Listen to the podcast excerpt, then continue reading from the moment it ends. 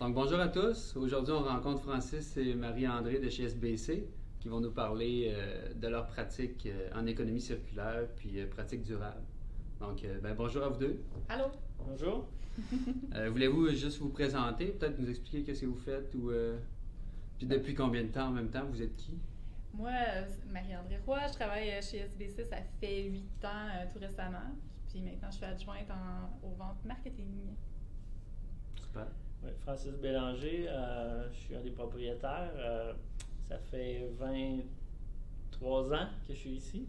Euh, Un petit nouveau. Vice-président vente administration. Euh, ça fait quatre générations qu'on est dans l'industrie, la famille. Ça fait que euh, je suis ici avec euh, le reste de la famille, euh, puis on, on dirige SBC. Est-ce que toute la famille était là au démarrage, démarrage ou euh, ceux qui sont présentement là ou toi, est-ce que tu étais là euh? Moi, je suis le dernier arrivé. moi. Ok. Moi, je suis Il y a dernier- 23 ans. Il y a 23 ans, c'est ça. Les autres sont là depuis le début, donc depuis 25 ans. Ok, ok, fait quand même. euh, Ouais, mes parents puis mes deux frères sont là depuis le début. Ça a commencé comment SBC C'est quoi le besoin ou le- le- la vision? Ben, ça fait, comme je disais, ça fait quatre générations que notre famille est dans l'industrie. Ça fait que pour nous autres, c'est naturel. là, le- on a déjà dévié vers d'autres euh, d'autres types d'industries, mais on est revenu à nos, à nos premiers amours. Fait Mm. que, euh, c'est ça, ça a commencé ici en 96. Euh, puis euh, par une petite usine de rien, puis tranquillement on a, on a grandi pour être ce qu'on est rendu aujourd'hui. Ça a commencé dans le bardeau? Oui, SBC, c'est vraiment. SBC, c'est pour spécialistes du bardeau de sel, les, les premières lettres. Quand on vendait aux États-Unis au début, pour les Américains, dire spécialiste du bardeau de sel, euh, c'était difficile. Ouais, à un c'est- moment donné, euh, c'est devenu la mode de, de- de faire des abréviations. Ça fait que c'est devenu SBC euh, à cause des Américains. Mhm. À cause de ça. Ouais, c'est que- Le SBC. ouais.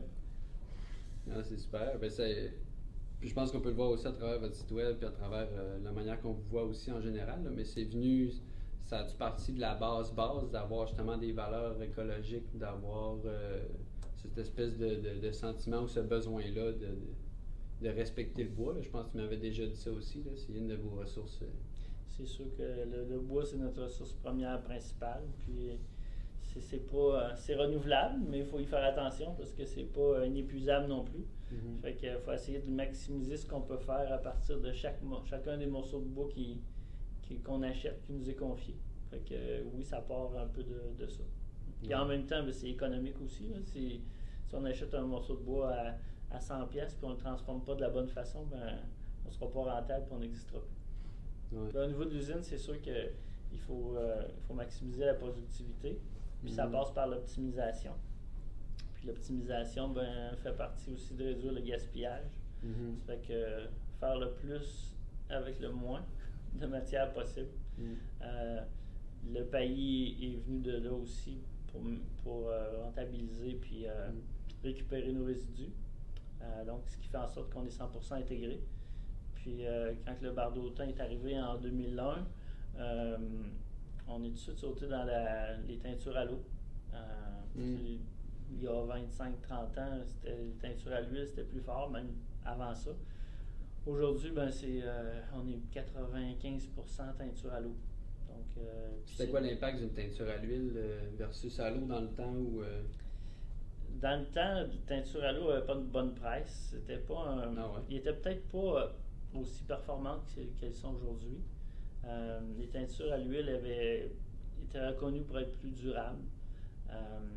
Mais aujourd'hui, c'est l'inverse.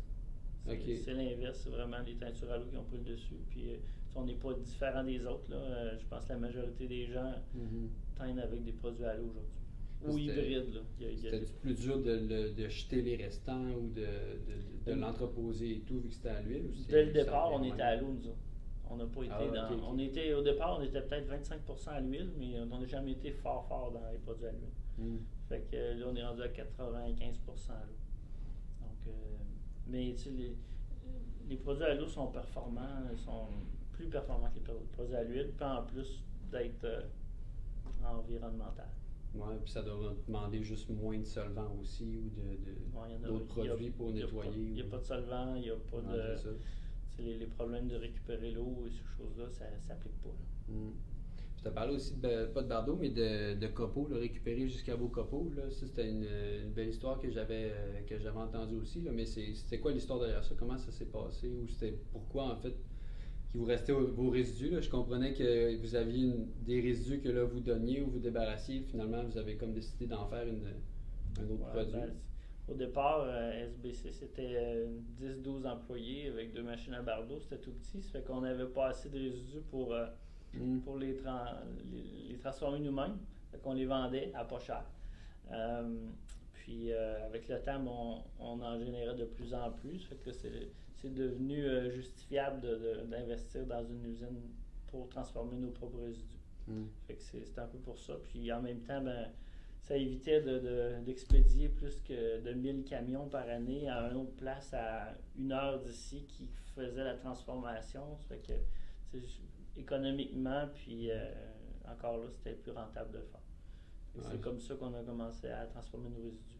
Puis ça vous a, est-ce que ça vous a ouvert d'autres marchés ou d'autres, euh, C'est un marché qui est différent. si on veut? Là, ouais. Ouais, c'est un marché qui est. les- les- le paillis, c'est, un marché complètement différent du bardeau. Bardeau, matériaux de construction, paillis, euh, horticole. Ouais. Donc, euh, des clients différents et euh, des marchés différents. Ouais, ça solidifie un peu, dans le fond, de se diversifier, quasiment se diversifier, diversifier avec ses résidus, ça, ça solidifie un peu la, la compagnie aussi, ou les ventes, ou euh, le secteur. Là. Oui, puis euh, tu sais, chaque fois que tu peux transformer la totalité de ce que tu génères, ben, c'est automatiquement normalement plus rentable aussi. là. Mm. Mais ça demande des gros investissements, mais si, si quelqu'un est capable de faire, il, il génère des, des- des poussières ou des. Ou des euh, je sais que dans, dans plein d'industries, d'industries, il génère différentes choses. là. Si tu peux Mm. le transformer toi-même, c'est encore mieux. Ouais. Ça vient avec le risque. Là.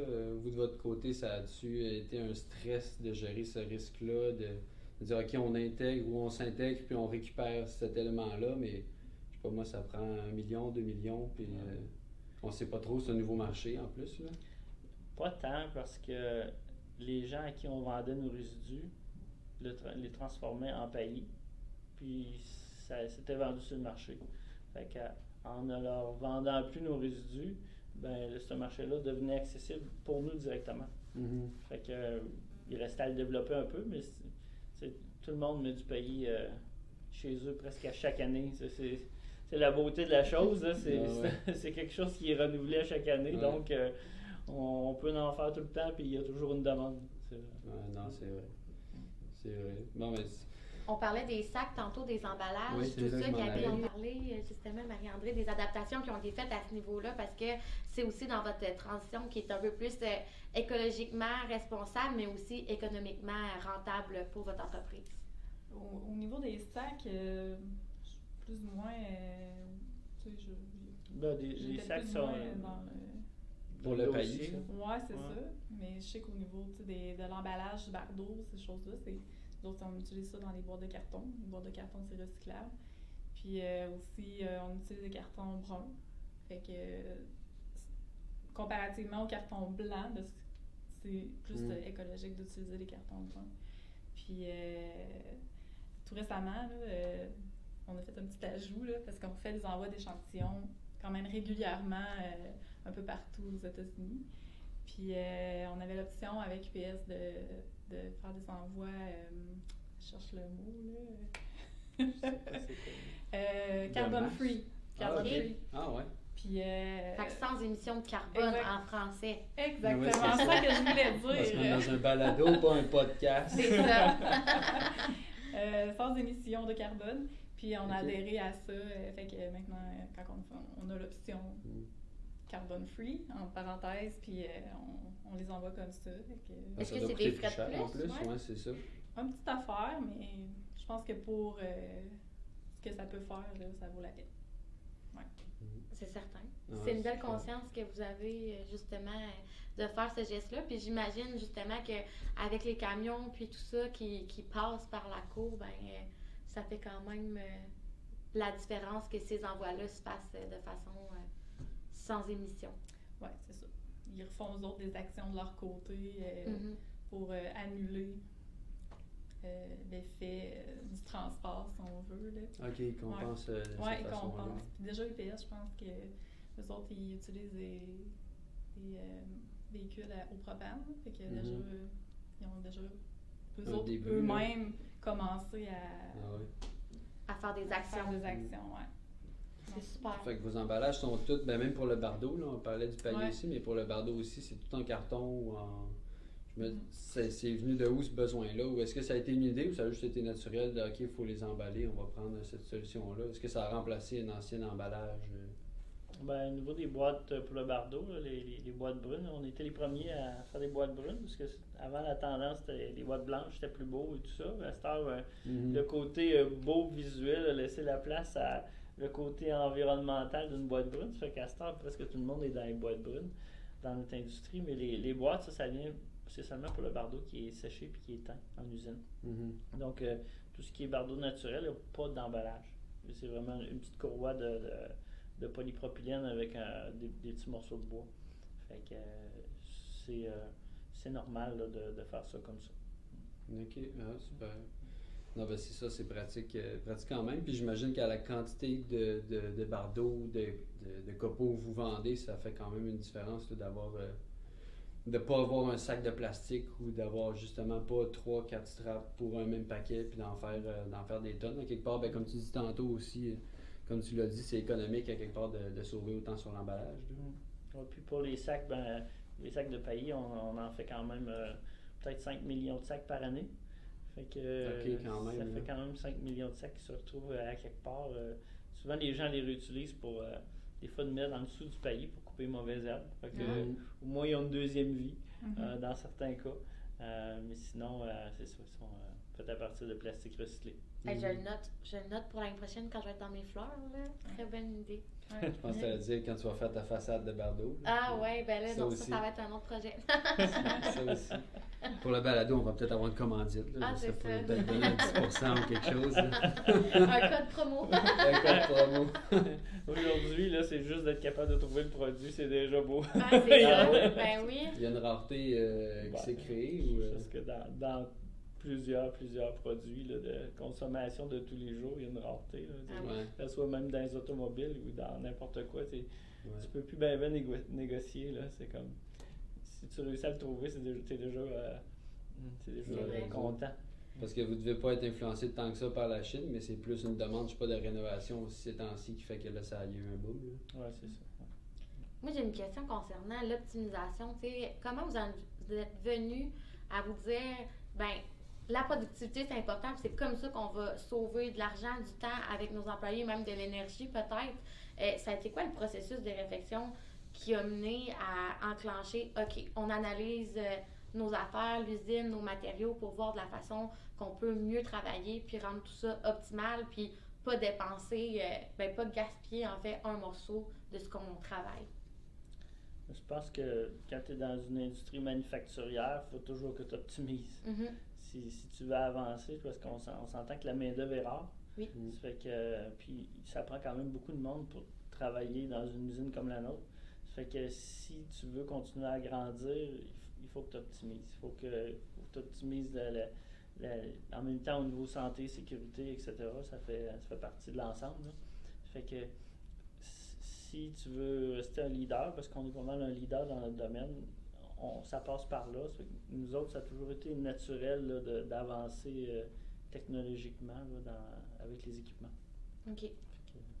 C'est pas, euh, c'est pas une question qu'on se pose, là, c'est vraiment quelque chose qu'on passe à tous les jours. Mm.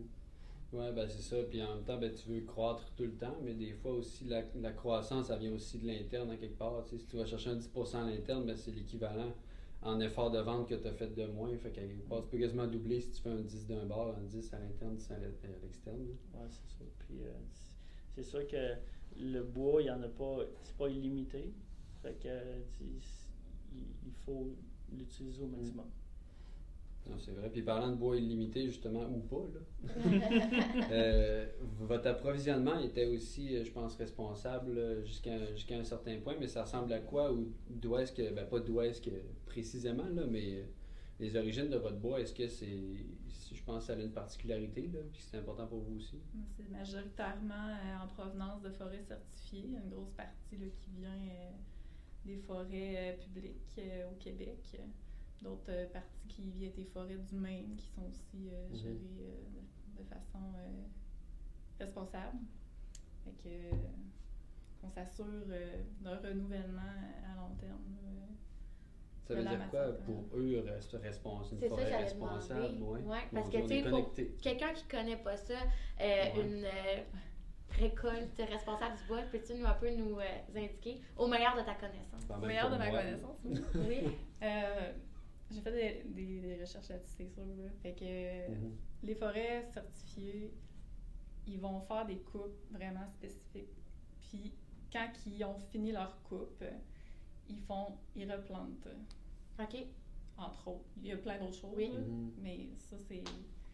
Ils s'assurent aussi de faire ça en, en- connaissance de la faune aussi. OK. Tu sais, parce qu'il y a, il y a des chevreuils, il y a, il y a plein d'animaux qui habitent dans la forêt, fait que, tu sais, ils vont pas détruire leur habitat, euh, alléluia, euh, comme ça, tu sais, c'est, c'est tout géré en fonction de Mm. ça, puis il y a des gens euh, Avec la conscience. avec le ministère euh, de la faune, tout ça. surtout dans les forêts publiques, là. Ben oui. Mm. Un peu comme les CPRS, tu sais, les, les coupes partielles, là, où est-ce qu'ils vont aller vraiment mieux sélectionner puis laisser un- laisse- quantités ouais. de, de bois debout là, sur, sur la surface coupée. là. Ouais. Mm. Puis c'était, euh, pas majoritairement, mais c'était beaucoup au Québec ou dans le Maine en plus. Là. Ça vient pas plus loin que ça. C'est un rayon de comme 400-500 km maximum. le- la majorité de votre production vient de là. Pas mal, oui. oui. Euh, Il y en a un petit peu qui viennent plus loin, mais euh, on peut en avoir un petit peu d'Ontario, mais en général, c'est euh, c'est le Maine, c'est le Québec, euh, le- le- beaucoup de la Mauricie, euh, la région de Chaudière-Appalaches, euh, l'Outaouais. Il y en a quand même de loin, mais c'est pas la majorité. La, la majorité est proche. Ouais, ouais. Mais pas si loin. Là. Si on pense à l'Ouest canadien aussi, qui a beaucoup, beaucoup de cèdres puis des très gros cèdres, là, ça pourrait venir d'un peu partout pour aller dire bon, ben, je sais pas, c'est plus économique, où il y a plus de qualité, où le produit est différent. Mais Dans, dans l'Ouest, ils ont leur propre usine de transformation. Puis, euh, c'est rare, que les, bio voyagent si loin. là. Souvent, ils sont transformés proches, puis après, le produit fini voyage, lui. C'est comme nous, on achète du bardeau de sable rouge de l'Ouest pour nos clients Mm. dans l'Est. OK. Puis ça vient compléter. Ok, ok. Pour pas, euh, ouais, c'est ça, pour pas se piler sur les pieds. Ou en même temps, ben, j'imagine que s'approvisionner de loin pour des gros bio, c'est pas, euh, c'est pas économique. là. Ouais, c'est ça. Mm. Il y aurait quoi d'autre? Je sais qu'on avait parlé aussi là, à l'époque d'énergie ou. euh,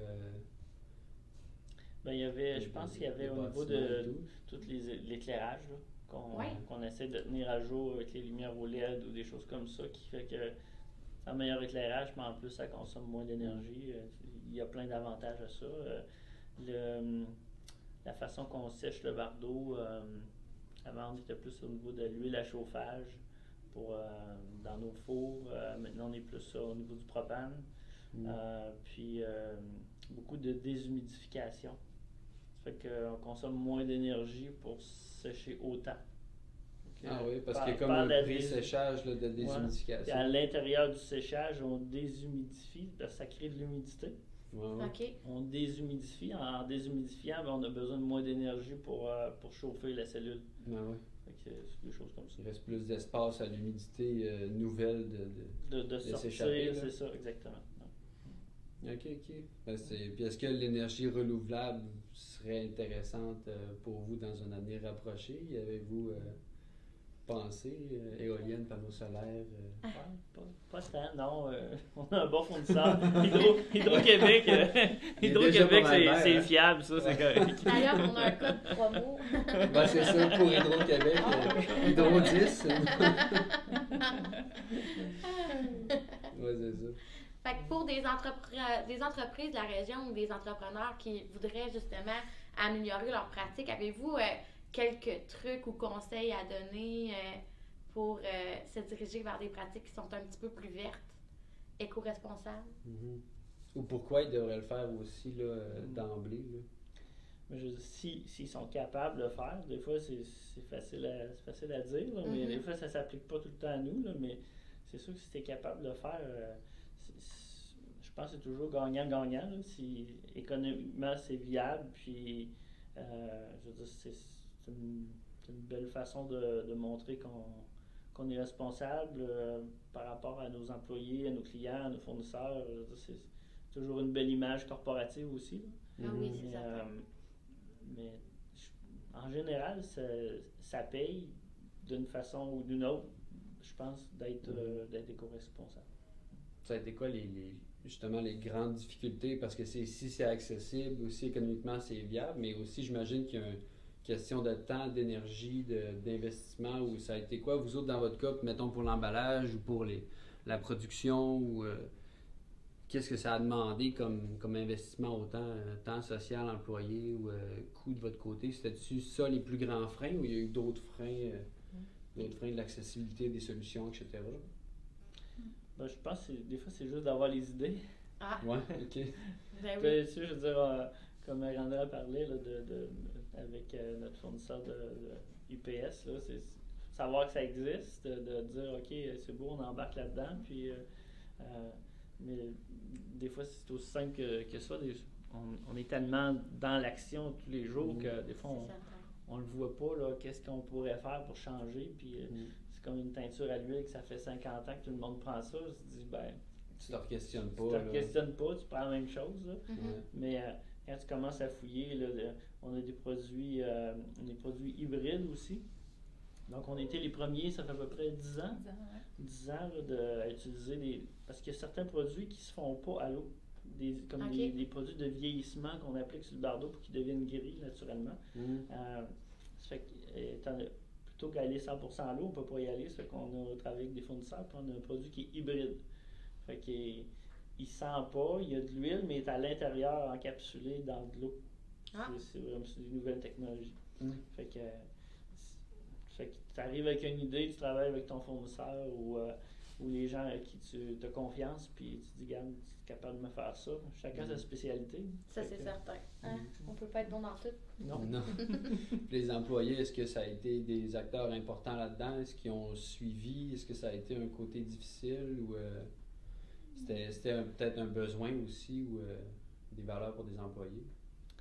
Je pense que les employés aiment ça. Euh, Ouais. Quand on, on publie les choses, les nouveautés qu'on fait, Mm. ça, je, euh, je pense que les, les employés aiment ça, ça, s'y reconnaissent. Puis aussi, euh, souvent, les choses qui sont pas environnementales ne sont souvent pas bonnes pour la santé non plus.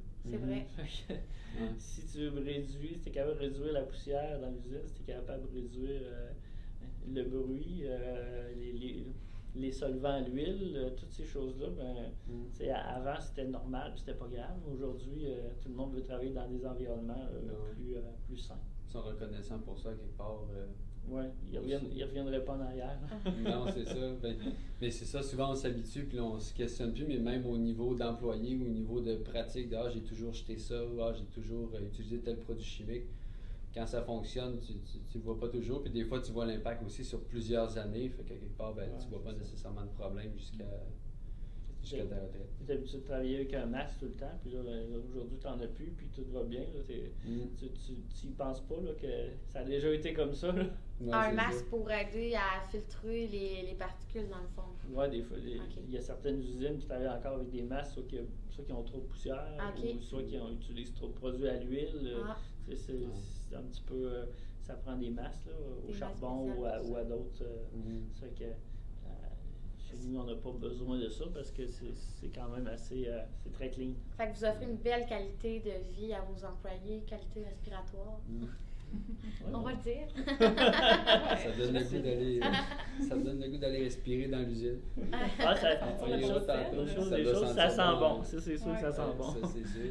Ceux qui travaillent dans- des fois dans le plastique ou dans d'autres industries, puis ils viennent travailler chez nous, ils disent Ah, je comprends. Ben, juste dans la cour, quand tu arrives, là, tu- c'est, c'est mon Dieu. euh, Il y avait du on se vent. sent dans. Oui, en plus, il y avait du vent, là. Ouais, ça sent bon. Ça sent bon. Ben, puis, fait qu'on a parlé, peut-être pour finir, là, on a parlé des, sais, du positif, oui, pour les employés, les ressources humaines, mais ça vous aurait amené quoi d'autre? de- tu sais, on peut dire quand même que vous vous soyez positionné côté, euh, côté bonne gestion, euh, gestion saine puis environnementale de vos pratiques. Là.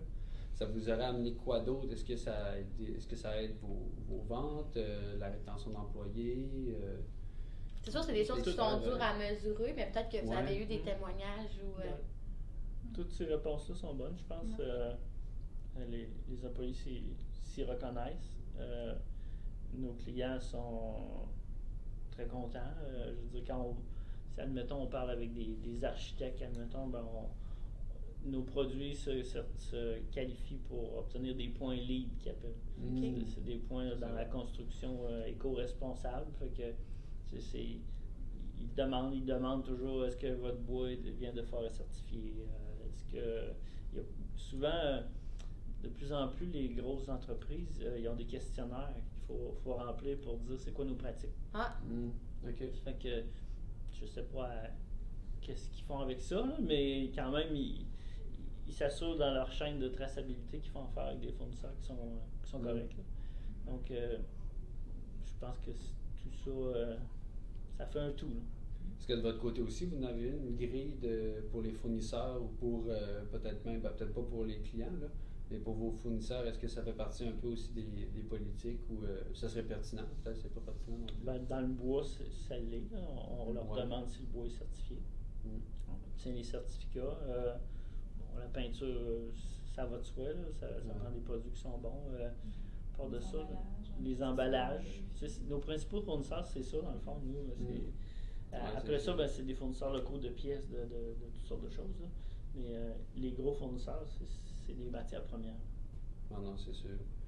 Ben écoute, ça a l'air, euh, ça a l'air assez, euh, ben, assez pertinent, mais aussi euh, central dans l'entreprise. C'est vraiment chouette d'en avoir parlé. On espère que ça va, ça va inciter ou inviter d'autres entreprises à, le vivre aussi, parce que je pense que tu l'as très bien dit, il y a un, aspect économique qui n'est pas à négliger non plus. autant que ça peut demander un investissement que sur plus long terme, ça peut valoir la peine. Puis même que j'imagine qu'il y a des pratiques que vous avez mis avec peu de moyens sur pied en peu de temps, puis ça, il y a eu un impact assez, euh, assez concret, si on veut. Là. J'ai pas euh, rien qui me vient en tête, là, mais euh, oui, des fois, on fait juste des petits changements. Des, des- c'est, c'est bien simple, puis euh, ça a un plus gros impact qu'on pense, là, mais euh, c'est ça. Non, là, on est comme beaucoup dans le sans-papier, mettons. Là. ah ben, c'est un bon exemple. J'avais on va justement ça en tête. Ouais, c'est- ouais, c'est- ouais, ouais. Ben, c'est pas si simple, là, mais. Non. Ben, il y a certains Non, niveaux qu'on n'a pas le choix, là, ouais, puis des ouais. mentalités aussi, mais quand c'est possible de pas euh, Mhm. imprimer, j'imagine que ça paraît à la fin de l'année euh, une grosse industrie comme la vôtre. Ouais. On a moins de classeurs. Ah ouais, tu sauves de l'espace en plus. On s'en rend compte de la quantité de papier qu'on utilisait. là. Ah, c'est sûr utilise certain. Ouais, même pour la production, pour les bonnes productions aussi, puis tout ce qui Les est. factures. euh, Factures. euh, les factures, la comptabilité. Ah, Ouais, les factures. Même, tu sais, au niveau des employés, là, je sais pas de la façon que vous, vous fonctionnez, on, on jase, mais imprimer des slips de paye tout le temps à cette heure, souvent c'est par courriel, Ouais. puis on fait plus ça, fait que ça paraît aussi euh, à chaque semaine ou deux semaines. euh, Mm. Oui, ouais, c'est vrai. On fonctionnait euh, déjà depuis un bout là, par courriel. Il y en avait encore quelques-uns qui préféraient avoir papier, mais là, récemment, euh, on finit. ouais, la tendance est renversée. C'est courriel. Ouais. Mm. Fait que, Ouais, c'est on accompagne ceux qui, qui sont moins à l'aise, puis euh, Ouais. ils vont s'habituer. Ouais. Avant, on avait un babillard qu'on mettait plein de feuilles là-dessus. C'est tous des petits détails, là, mais maintenant, c'est sur des TV, c'est sur Mm. Facebook. euh, la technologie, on l'utilise. euh, Ah oui. Les brochures, Ça les brochures qu'on oui. donne aux clients, on n'en donne presque plus. on Ok, même pour la vente. Ah ouais. On fait des shows, puis avant, on emmenait des caisses de brochures. tu sais, de- Ah oui. Ah ouais. euh, maintenant, on emmène une petite pile, puis on repart avec notre même pile. là. Souvent, euh, c'est. euh, Ben, tu sais, même dans des salons d'exposition, des choses comme a ça, les gens, ils font le tour.